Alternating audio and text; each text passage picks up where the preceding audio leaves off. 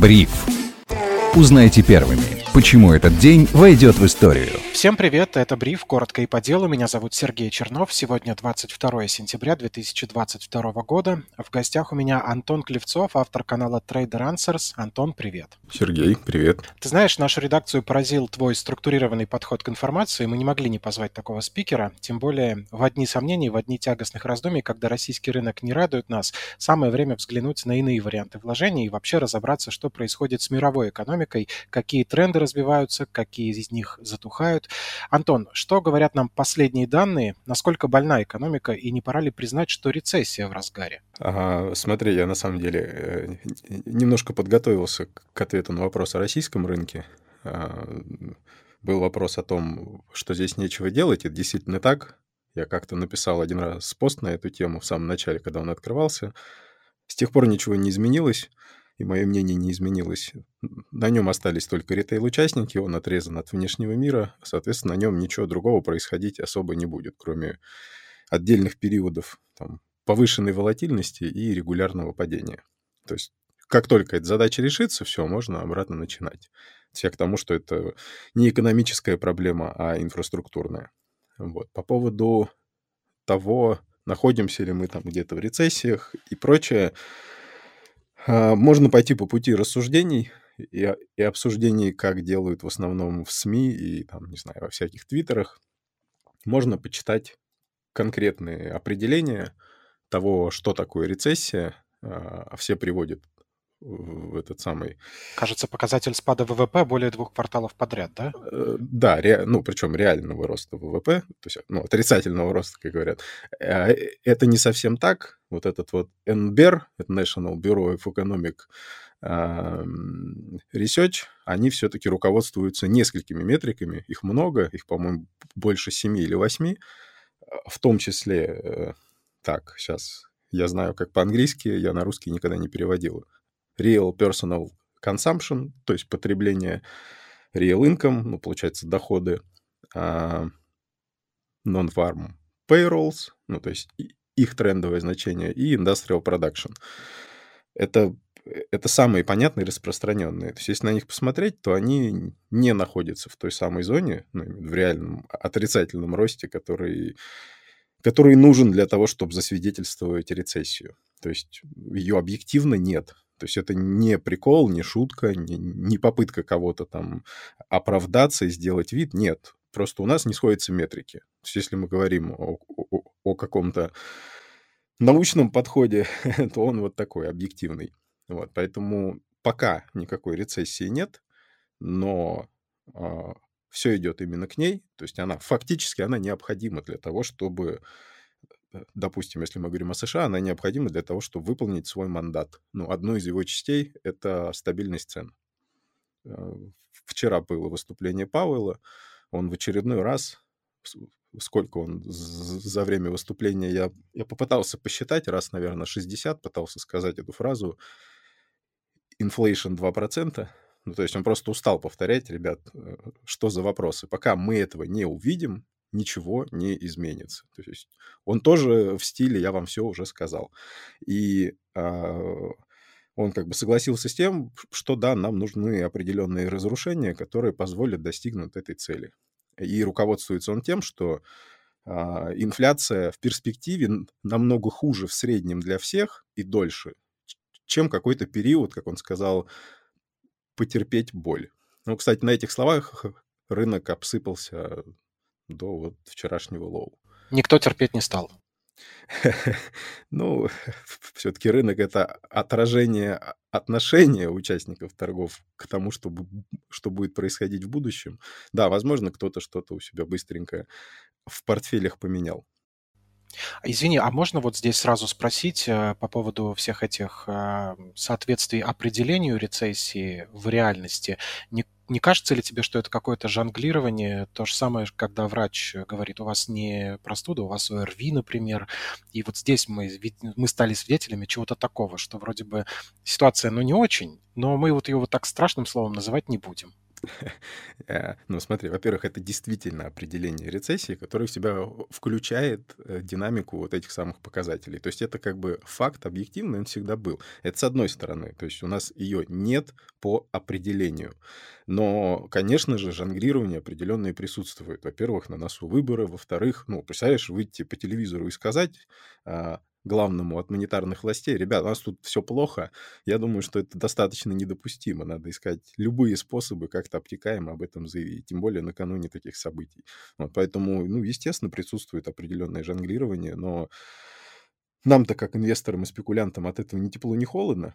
Мы, мы, мы все же должны продолжить следить за тем, что делает, так сказать, основная и продвинутая масса участников для того, чтобы ну, не отставать от тренда. А что она сейчас делает, вот, можем продолжить поговорить об этом, что она делает. Да, сейчас продолжим. Я только хотел добавить, что мы-то, в принципе, еще и люди привычные. У нас и карантина не было, у нас была самоизоляция. Мы прекрасно понимаем разницу в определениях. Ну, там, если честно, там то же самое. Вот правда. Один в один. Я только за ними и слежу. У меня российских источников никаких, ничего. Я порой не знаю, что ни в городе, ни в стране происходит, но то, что происходит там, отслеживаю ну, ежечасно. И вот если сравниваю, то абсолютно одно и то же, ничего не меняется. А что же они теперь делают? Если мы смотрим за тем, что происходит, а, если очень по-простому и как бы факторно, то сейчас типичный, стандартный, ничем не отличающийся от десятков предыдущих режим риск-офф, то есть это сокращение а, в портфеле позиций там, высокорисковых и, и прочих классов активов, то есть как движение ближе, так сказать, к деньгам и облигациям. Это очень грубо, то есть это надо каждый отдельный фонд разбирать по косточкам, но в целом никаких а, ожиданий о том, что вот отсюда мы котлетим и летим вверх, обновлять хаи, ни у кого на, на Уолл-стрите, по крайней мере, ни у кого таких иллюзий нет. Да, волатильность есть, но наше направление вниз. Оно совершенно объективное. Опять же, вчера, а, если послушать Пауэлла, он все-таки, а, ну, не все это понимают, но он, он на самом деле с этой общественностью и общается на своем языке, который надо понимать. То есть если он произносит слова типа а, там restrictive level, ну, то есть как это, уровень ужесточения, реальные ставки и прочее. Вот он как раз об этом. То есть он говорит, да, ребят, будет вот так. Значит, как будет? Будет высокая реальная доходность, скажем, тех же самых облигаций, она уже достаточно высокая, то есть это номинальные минус инфляционные ожидания. Инфляционные ожидания снижаются постепенно, а номинальные доходности растут. То есть у нас аппетит к риску сейчас минимальнейший. Вот, соответственно, рынок акций, а, я имею в виду публичный рынок, ему будет еще какое-то время плохо, значит, рынок облигаций, по моему мнению, это не инвестиционная рекомендация. Я внимательно слежу, очень хочу поймать а, дальние банды, ну, то есть там 20 лет плюс. А, не знаю, когда, но первый намек для меня это понимание того, что вот следующее или две ближайших а, или два ближайших повышения, они будут последними с этого момента можно уже рассчитывать на рост цены облигаций, то есть сильное падение доходности дальнего конца. Вот это первое. Второе э, всякие высокорисковые истории, там рынок венчура и прочий, он сложился еще раньше и продолжает складываться дальше. То есть истории с, с раундами а, по баснословным оценкам, они закончились. Вот, IPO не проводится и прочее. То есть рынок находится, знаете, как а, в, в, в обороне, я бы так назвал. То есть, как бы есть время лонговать, есть время продавать, есть время вообще ничего не делать. Вот сейчас скорее режим ничего не делать, потихоньку подрезая какие-то высокорисковые хвосты. И так будет продолжаться ровно до тех пор, пока мы не увидим намеки на восстановление, причем в экономическом цикле. Ну и на смену режима и отношения ФРС к ДКП. И пока что по всем э, индикаторам, которые отслеживаю я и прочее, ну, еще годик потерпеть придется. Но это сейчас может все там, достаточно резко измениться. Мы это быстро увидим. Но прямо сейчас и прямо сегодня 23-й год пока не обещает нам ничего лучше, чем 22-й в этом смысле. С этой точки зрения 23 год это все еще время, когда, ну, например, можно что-то подбирать, или вообще лучше во всю эту историю не соваться? И второй вопрос сразу задам. А если ничего хуже не станет, то за 23 годом мы увидим какой-то рассвет? Фух, я всегда, знаешь, как э, сторонюсь таких вопросов. То есть, как бы, ну, это понятно, мы хотим знать, что будет. Я все-таки больше стараюсь успевать только оценивать, что происходит, это самая валидная часть, и констатировать то, что на данный момент. А, очень далеко заглядывать очень сложно, но однозначно, ну, то есть, если посмотреть на самый верхний уровень данных, то есть, как бы подняться с, земли наверх и посмотреть очень-очень широко, то ну, во-первых, а, в этом году, ну вот у нас, к сожалению, аудио, я бы показал да, файлики и графики. В этом году э, большинство центральных банков э, развивающихся, в смысле развитых и даже развивающихся рынков повышают процентные ставки. То есть убийство спроса идет со всех сторон, абсолютно это значит, что ну, значит, отсутствие ну, или снижение потребления чего угодно, начиная от сырья и заканчивая товарами, услугами и прочим.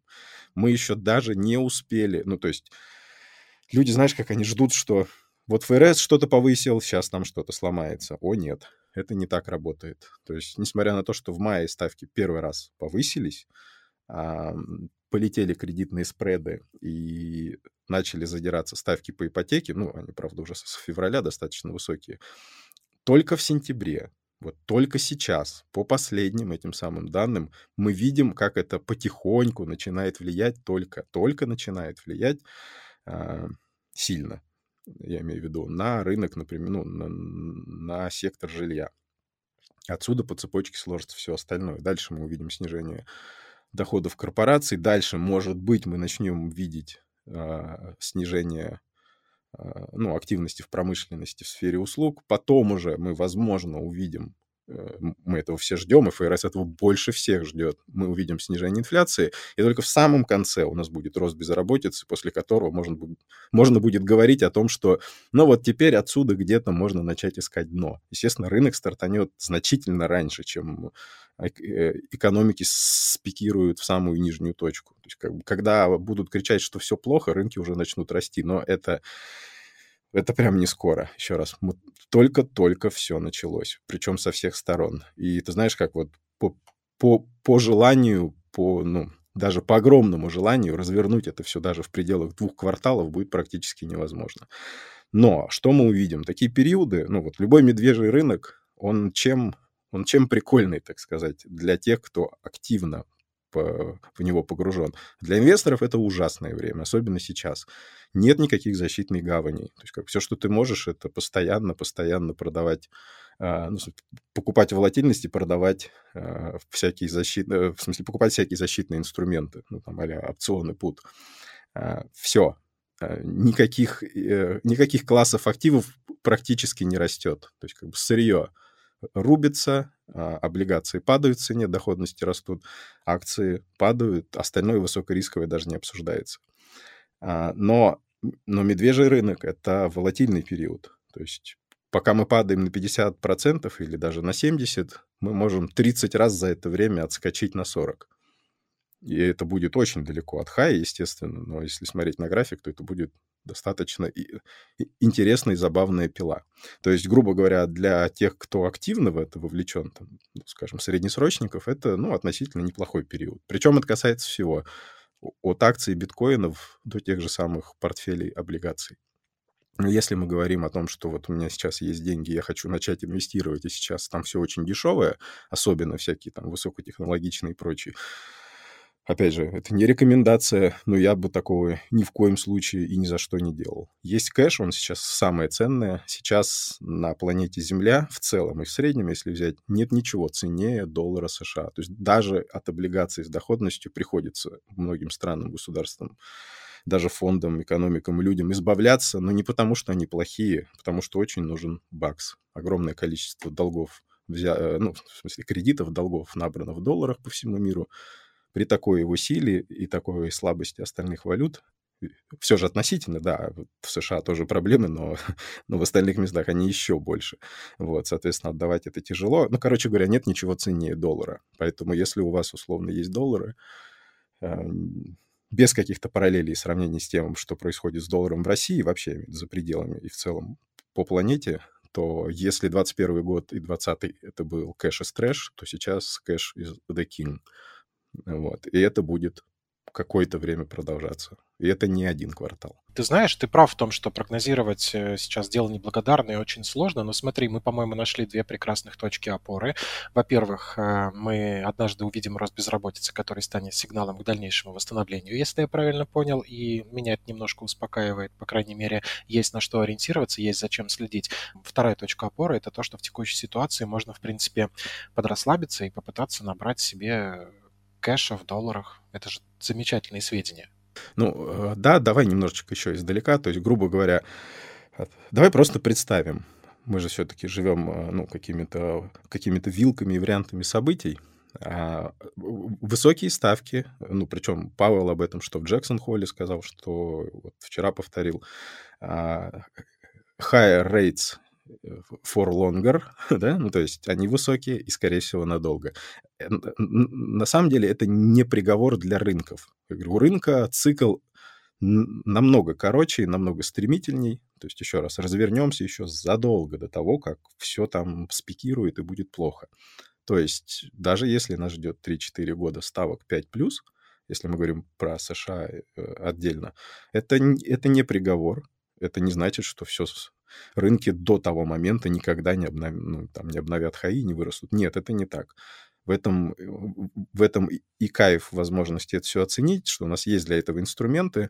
А реальные доходности тех же самых облигаций, то есть это номинальные минус инфляционное ожидание. Не инфляция текущая, а инфляционное ожидание с похожим сроком. То есть если мы говорим о доходности пятилеток, мы берем номинальные пятилетки и, номин... и инфляционное ожидание 5 лет 5 плюс. А, вот, если мы это посчитаем, а, ну, они не могут расти вечно. Они рано или поздно тормознутся. Окей, это первый поинт. А, дальше. Доллар не может расти вечно. Это второй поинт. И доходы корпораций тоже не смогут падать бесконечно. Так же, как и оценки там, будущих мультипликаторов P на I. То есть, грубо говоря, поговорить о, э, о том, можем ли мы найти там условное дно рынка, в принципе, можем. То есть как бы рано или поздно S&P упрется в свой какой-то а, консенсусный уровень а, не по значению самого индекса, а скорее по аппетиту к риска, то есть со стороны forward PNI и со стороны а, EPS revision, то есть как бы ожиданий доходов корпораций. И, в принципе, я говорю, это можно отследить. И высокие ставки, и то, что происходит э, в денежно-кредитной политике, это не приговор. Далее. ФРС может сколько угодно а, держать ставку высокой, жестить, пытаться задушить этот спрос. А, ну, назовем так, монетарно с нескольких сторон, там, скажем, ипотечный, кредитный, и то, это тоже не, не решение. То есть, как бы люди и компании будут брать кредиты и под 7%. Если у тебя бизнес, который способен генерить 15% прибыль, в чем проблема брать 7% кредит? Ее нет. А, но если у тебя зомби-компания, которая не может выручкой отбить даже проценты по долгу по минимальному со ставкой 0,25, конечно, такие под, а, пойдут под нож. Вот. И, и самое главное, к чему я хотел вернуться, это все-таки деньги в экономике. А, мы же все понимаем, что ФРС э, ну, я надеюсь. Как бы у меня это вообще пунктик больной. То есть, когда говорят, что ФРС печатает деньги, меня начинает колбасить и трясти. Вот, потому что ФРС не может по определению by design печатать деньги. Федеральная резервная система, она создает резервы для банковской системы. Она не отвечает за количество кэша, она не ну, косвенно как-то может хорошо, она не отвечает за количество кредитов, выданных банкам как потребительскому сектору, так и, и корпоративному. И самое интересное, говорю, у нас есть государство, то есть основной, основной и, и в общем-то, ну, главный, наверное, производитель денег, я имею в виду долларов, это даже не потребительский сектор, который что-то берет в коммерческих банках, хотя, конечно, это огромная доля, но это Минфин США. Вот, соответственно, при максимально высоких, там, каких угодно ставках, дефицит бюджета США может быть опять же, каким угодно высоким. И, и мы можем увидеть во время там, ближайшего года-двух, а, это я к чему? То есть я вот как работаю? То есть я отслеживаю вот эти всякие метрики, данные, любые события, которые могут привести меня к интересным торговым идеям. Неважно, вниз, вверх, по разным классам инструментов. Так вот, если во время такого периода ужесточения мы увидим, например, как в 2018 году, какие-то налоговые послабления, помните, это, это самая реформа Трампа, да, когда были снижены а, налоги или где-то прощены, но при этом у нас были и, и высокие ставки, э, ну и, собственно, достаточно жесткий режим, и еще и КУТ там э, кое-как на автопилоте работало. Отлично, э, это не помешало рынкам постоянно тыкаться в его хай. То же самое будет и здесь. То есть ДКП может быть жесткой, условия могут быть не самые приятные, но если налоговая нагрузка будет снижена, какая угодно, для корпораций, для домохозяйств, например, вот недавно там условным студентам простили там какое-то количество долга. Любое, любое прощение и послабление по налогам на самом деле фактически равно а, увеличение количества денег у домохозяйств. Ну, математика простая. Так бы ты их в любом случае отдал, и тебе их надо вернуть, а так этого делать не надо. Соответственно, все, что заработаешь, можешь дальше тратить. Вплоть до прямых стимулов чего угодно. Вот, например, сейчас жесткий период, жесткий. У нас есть а, фискальные стимулы со стороны а, государства США в адрес а, полупроводниковой промышленности. Есть? Есть. Никто же не мешает делать госрасходы. Нет. Минфин США может это делать при любых ставках и условно бесконечно. Они сами являются эмитентом своей валюты. Соответственно, мы можем в 2023 году увидеть совершенно другие меры поддержки ну, для того же рынка или экономики. То есть, как бы, с одной стороны, высокие ставки держат необузданный спрос, то есть, как бы, меньше покупай на AliExpress и откажись, пожалуйста, от, от четвертой подписки на Netflix. Ну, как бы, хватит тратить бабки. Купи другую машину, потребляя меньше этих самых энергии и калорий, и переедь в, маленький, ну, в маленькую квартиру, а не живи в огромном доме за городом. То есть это все возможно но при этом может быть поддержка отдельных отраслей, отдельных а, каких-то проектов, отдельных групп граждан, когорт. Сейчас еще, если до CBDC дойдет, это вообще прекрасно. То есть можно для жителей э, жителей вот этого дома ставку держать 15%, а для того минус 15%. ну, то есть это, это тоже довольно неплохой инструмент. Адресная социальная поддержка такая. А, ну, э, это скорее не про социальную поддержку, это про контроль. А, то есть как бы сейчас как у нас происходит контроль экономики? Мы берем и, и по ней бьем кувалдой со всей силы. То есть под раздачу попадает все и вся, даже те, кто в принципе к этому не имеет отношения и не должны. А когда это можно будет делать точечно, адресно, это будет очень удобно и, и эффективно, собственно. К этому все идет. Ну, ладно, отвлеклись я к тому, что у нас триггеров для роста и для возврата аппетита к риску, и для отскоков на рынке будет предостаточно. То есть это а, налоговые послабления, а, любые фискальные стимулы, вообще любого рода, они все будут восприниматься на ура. Не обязательно это будет отражаться в цене биткоина, а то была шутка, мол, американским студентам, которые денег должны простили, по 10 тысяч да, от э, ну, студенческого долга, ну, от студенческого кредита. Угадайте, насколько вырастет биткоин. Ну, мол, типа с намеком, что там плюс 10 тысяч к текущим ценам. Нет, не совсем так, но где-то плюс-минус это это работает вот очень похожим образом. То есть как бы это все тоже надо отслеживать. Все, у меня все, я не буду, иначе это можно еще несколько часов об этом говорить. Да, ты знаешь, а я бы с удовольствием слушал и слушал, потому что мне становится все очевиднее и очевиднее, что как были циклы, так они и остались. Мы проходим один и тот же сценарий, да, просто разными поколениями. Мы читали о них где-то в учебниках, что-то мы видим прямо сейчас на наших глазах, но сейчас этот сценарий, он же разворачивается на фоне, э, ну, прости меня, все более и более растущего госдолга США, да, и э, вечно вот эти разговоры про дефолт, про достижение потолка госдолга, не а, обрубится ли этот сценарий в этот раз чем-то неожиданным? Давай так, это уже вот... То есть этот вопрос очень любят обсуждать э, там на обывательском уровне, даже какие-то эксперты любят высказываться, но это дружеское напоминание о том, что э, огромное количество э, дипломированных ученых, ну, то есть людей со справкой с настоящей, у меня вот справки нет, у меня образование вообще совершенно иное, вот, они, они не могут ответить на этот вопрос. То есть ответа на вопрос, где потолок госдолга, а, он он отсутствует. Потому что у нас, ну, есть вот просто тупо два примера. Есть там условные США, ну, три давайте возьмем. США, Россия и Япония. Посмотрите, у, Японии и никак они свою инфляцию не разродят, никак у них там кредиты население не берет. Все-таки от людей зависит. То есть как бы и балансы ЦБ можно растить условно бесконечно долго. Мы не знаем, в какой момент и где что сломается. И самое противное, что никто не знает. То есть это не, это не формула, это не какое-то какое-то детерминированное и точно просчитываемое событие, как там кипение воды. Вот при таком-то давлении, такой температуре, вот точно закипит. Окей, здесь такого нет, и, и никто не знает. Поэтому я бы... Ну, не то, что я, короче говоря, снимаю с себя ответственность и возможность обсуждать размер потолка госдолга, потому что он, ну, объективно его никто не может посчитать, его нет, и он... И, и все это зависит от какого-то невероятного количества факторов внешних для отдельно взятой экономики. То есть так тоже нельзя рассматривать в вакууме одну там страну. Вот будет у нее проблема или нет. Надо смотреть, чем занимаются, что из себя представляют и, и какая может быть динамика дальше. Вот, поэтому эти рассуждения, я говорю, они ни к чему не приведут. А с, точки зрения сохранения циклов и режимов, я тоже, да, с тобой соглашусь. Я не вижу пока ни одного, ни единого намека на то, что ну, вот это вот назовем это цикличность не в плане повторяемости э, по каким-то периодам, а ну, динамика, шаблон, изме... Э, шаблон рыночных и экономических бизнес-циклов, он в принципе никуда не делся. То есть как бы вот так вот завтра взять, опять же, и поменять эту парадигму. Ну вот последние 20, ну, не, не 20 лет, 30 она какая?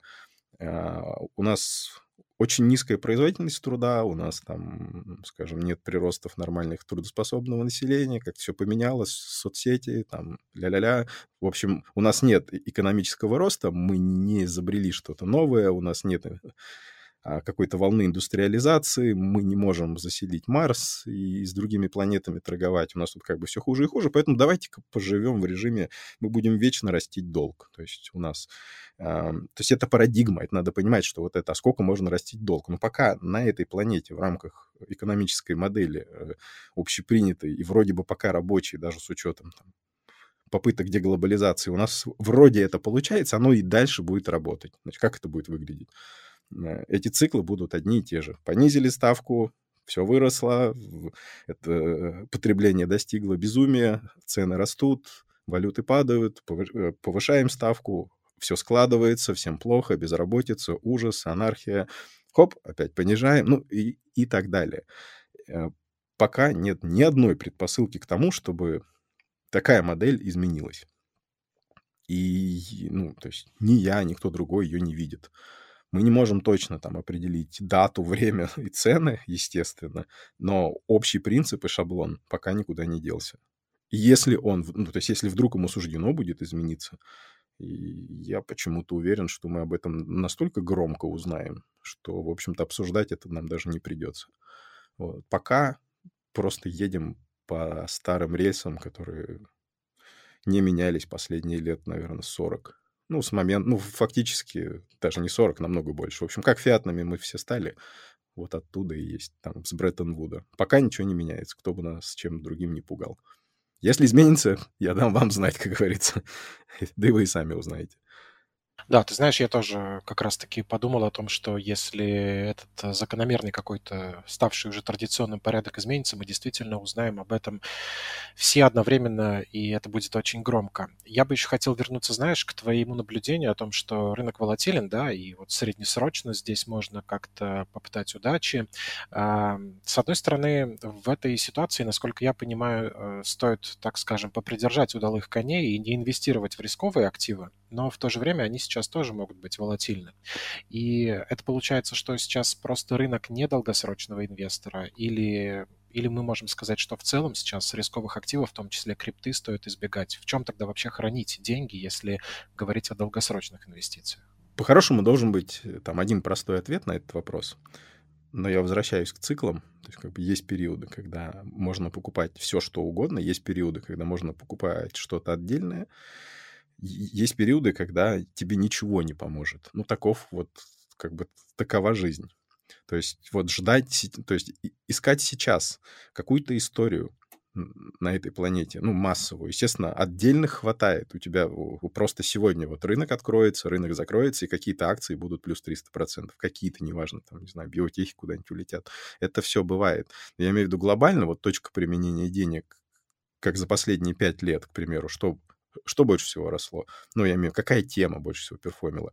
Окей, крипта, а, акции частных компаний, всякие IPO. Ну, вот недавно спаковый пузырь. Ну, он такой прям быстренько, раз, два, и как бы сложился. Это все вопросы тем. Где-то периодами недвига какая-то стреляет. Сейчас, ну, правда, как, как бы я пытался найти ответ на этот вопрос, то есть как бы что может вот вырасти, то есть куда я могу, на что я могу обменять свои деньги, ожидая, что очень быстро или хорошо, не очень быстро, но с высокой вероятностью через пусть и достаточно длительное время Э, это что-то как-то где-то изменится в цене, то есть туда придут новые деньги или спрос повысится, и я смогу это обменять намного дороже. Э, вот э, с недвижимостью плохо получается. Смотрим на Китай, смотрим на весь мир, потому что снижение, ну, повышение ставок, снижение потребления, ну, извините, это в первую очередь а, наиболее заметно будет как раз здесь. Но я имею в виду на, наиболее заметно в абсолютных выражениях по цифрам. То есть если рынок недвижимости на данный момент а, я имею в виду все вместе, коммерческая, земли, жилая в мире, вот просто средневзвешенная, есть какая-то цифра, там 350 триллионов, если не ошибаюсь, или 325 триллионов, но она подсыпется тоже, то есть, грубо говоря, ну, в бетоне не спасешься, в земле, а, ну, пересидеть можно, но еще раз, рассчитывать на безумный, ну, на какой-то рост, что я вот что-то покупаю, и оно точно потом растет, черт его знает, простите, пожалуйста, за, за такое признание, но прямо сейчас нет ничего. Это не металлы, это не земля, это не какие-то новые темы, потому что, ну, вот у нас нет даже ничего интересного производственного. Были попытки, и они все еще предпринимаются, там, скажем, ESG-темы, зеленые темы, даже скорее вот так возьмем, зеленые. То есть вроде как сейчас, ну, так же перспективно куда-то в зеленую энергетику. Ну, блин, нет, ну, ну не получается. У Европы плохо, то есть, ну, в евровые проекты ты не занесешь, там вон что происходит. В США бума финтех, IT-стартапов как-то тоже закончилось. Короче, нового не завезли. Как бы нет точки применения, куда все понесут свои капиталы, откуда начнет это все пузыриться и расти. Наоборот, все вокруг, я еще раз повторяю, практически все центробанки планеты повышают ставки, сбивают спрос, и э, в первую очередь в реальных секторах. И уж понятно, что это абсолютно ковровым таким покрытием ложится на финансовые рынки. Там это все схлопывается, ломается и приходит в негодность э, раньше, быстрее и стремительнее. Как бы, чтобы запузырилось там, надо хотя бы, чтобы где-то здесь вот, а, ну, в реальной жизни стало хорошо. Там, неважно, какие-то темы, я говорю, начали стрелять, или какое-то новое производство, что-то новое придумали, там, люди как-то захотели больше развиваться, жить, работать. Но ух, что-то меня в негатив понесло, но это факт. То есть у нас как бы трудоспособного населения все меньше, прироста все меньше. Китай э, как промышленная фабрика загибается. Вот, кстати говоря, можно я просто приведу не свои слова, потому что я могу долго и неаккуратно. Ну, вот Золтана Пожера многие сейчас активно читают. Ну, он такой интересный философ-экономист, еще в ФРС поработал какое-то время, сейчас в Credit Suisse э, трудится. Он очень емко и очень красиво все это описал, ну, на примере Европы. Успех Европы — это дешевая энергия и из России, ну, назовем это так, хотя, в принципе, она достаточно дешевая по миру. Uh, успех США и Европы это за последние лет 20 э, — это дешевая рабочая сила в Китае, вот, и возможность вот этого понижение ставок, без, бесконтрольного кредитного роста, то есть когда у тебя для каждого нового поколения ставки все ниже, дешевле, эффект богатства все выше, и, и кредиты все дешевле. И уже не надо работать, чтобы обеспечивать ну, возможность себе что-то покупать. Достаточно просто постоянно обрастать долгами. Вот мы немножечко подошли к точке, когда это все подзакончилось. Может ли это развернуться? Наверное, да. Но это уже вопрос больше к философам-экономистам. Вот. Э, и еще раз говорю, на ближайшие годы ничего такого интересного не происходит. Что-то должно измениться. Там какие-то новые страны должны занять место Китая, ну, чтобы по старым рельсам ехать. Какие-то страны должны занять там место там, России, либо мы должны случайно получить технологию производства портативных ядерных реакторов, чтобы дома поставил, и вот у тебя почти бесплатно, бесплатная энергия. Ну, что-то такое. Вот где-то здесь это находится, что-то должно измениться. Я думаю, изменится в ближайшие, там, условно, лет 10. Вот. А с точки зрения рынка, я говорю, как минимум год сидим, ждем, ничего там стрелять не будет. Ну, я имею в виду, если вы не собираетесь заниматься ротацией портфелей, искать темы, бегать из одного актива или класса активов в другой, и даже по их факторам, то есть если вы не готовы вечно перекладываться из высокорисковых в низкорисковые, из хай-бета в лоу-бета, из акций роста в акции качества, то есть если вы не готовы этим заниматься, а, то, не знаю, сидите на кэше. Пока что кэш будет дорожать. Ну, в ближайшие кварталы точно. Вот, собственно, для этого все и делается. Деньги сейчас самый-самый-самый ценный ресурс, который есть. Особенно, если они у вас не кредитные. А, вот. Так что пока котлетить куда-то рано.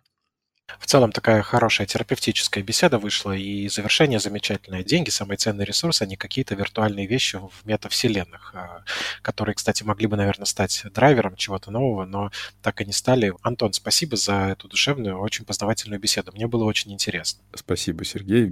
Зовите еще, я постараюсь это, как сказать, а, искать более интересные темы и конкретные рекомендации, что делать сегодня. А на следующий день будем встречаться, обсуждать, э, выходить или нет из них. Мне так проще, чем о, о далеком будущем рассуждать. Но тоже было интересно. Спасибо большое, что позвали. Да, с удовольствием еще позову, и к тому времени тоже обещаю немного поднимусь над своим дилетантским уровнем, пока я все-таки больше человек, который задает вопросы. Это было 22 сентября 2022 года. В гостях у Бриф был Антон Клевцов, автор канала Trader Answers. Меня зовут Сергей Чернов. Слушайте Бриф, оставляйте отзывы и оценки. Всего доброго и до встречи.